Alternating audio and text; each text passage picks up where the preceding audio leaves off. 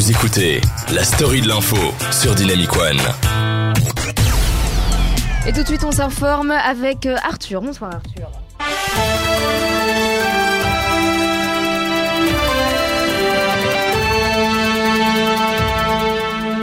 À toutes et à tous et bienvenue dans ce Flash Info politique belge et météo. Tout d'abord, la tempête Kira a fait de nombreux dégâts ce week-end dans notre pays, notamment dans les bureaux de la NVA. Son siège situé rue Royale a été complètement dévasté par la tempête, emportant avec elle mobilier, dossiers et drapeaux belges gorgés d'urine. Suite à cet événement, son, président Bart De Wever a déclaré que la NVA serait dans l'incapacité de participer à toute coalition fédérale. réaction de Koen Gaines, prolongée dans sa mission royale. Il a déclaré qu'il allait quand même essayer la piste d'une coalition allant NVA et Parti Socialiste. Coronavirus maintenant, le virus qui a causé plusieurs centaines de morts et des dizaines de milliers de contaminations a fait réagir les grands de ce monde. L'activiste suédoise Greta Thunberg a félicité la Chine pour enfin avoir réduit son usage de l'avion. Emmanuel Macron a écrit un rapport titré Coronavirus, la solution à ces fainéants de chômeurs avec comme sous-titre Moi je traverse la rue je vous trouve un virus. Donald Trump euh, toujours en guerre commerciale, a décidé de taxer les vents qui amènent l'air de Chine et de leur donner des subsides pour qu'ils aillent au Mexique.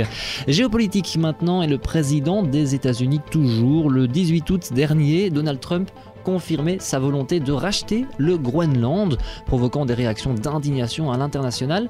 Depuis ces déclarations, euh, Dynamic One a mené l'enquête et après six mois d'investigation, nous avons découvert que le président états-unien pensait en réalité que le Groenland était un magasin de jouets, comme le sont les enseignes Megaland, Playland ou encore François O. Land, elle spécialisée dans le seconde main. Euh, cinéma belge et un changement de nom pour le réalisateur de Toto, le héros Jaco Vandormal. Après une bonne nuit de sommeil, il décide de s'appeler Jaco Vandorbien. Dynamic One vous propose maintenant de regarder dans le rétroviseur et de revenir sur un événement qui a fait grand bruit au début de cette année scolaire à l'IEX, l'Institut des hautes études de communication sociale, lors de la soirée parrainage. Tous les étudiants présents avaient en effet assisté à une scène inédite dont il se souviendra certainement toute leur vie. Dynamic One a rencontré l'un d'entre eux, que nous appellerons Henri pour des raisons d'anonymat. Il a souhaité témoigner à voix couverte. Je m'appelle Henri. J'ai 19 euh, ans et je suis étudiant à l'IEX. Henri était présent lors de la soirée parrainage du CX en septembre dernier. Ouais, euh, tout se passait bien. Je m'amusais, on, buvait des bières et, et. Et soudainement, bah.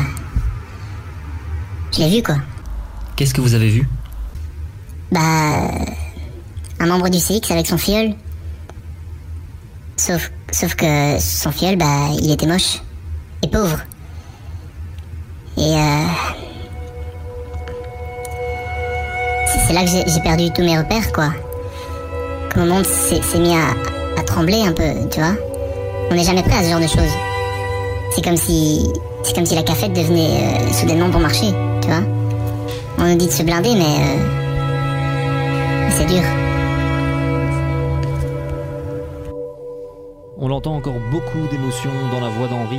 Aujourd'hui, Henri a quitté l'école, vit sous un pont et sèche ses larmes avec son syllabus de sociologie. C'est la fin de ce flash d'infos. Euh, merci de nous être fidèles. La suite, c'est le retour de la programmation avec Marois.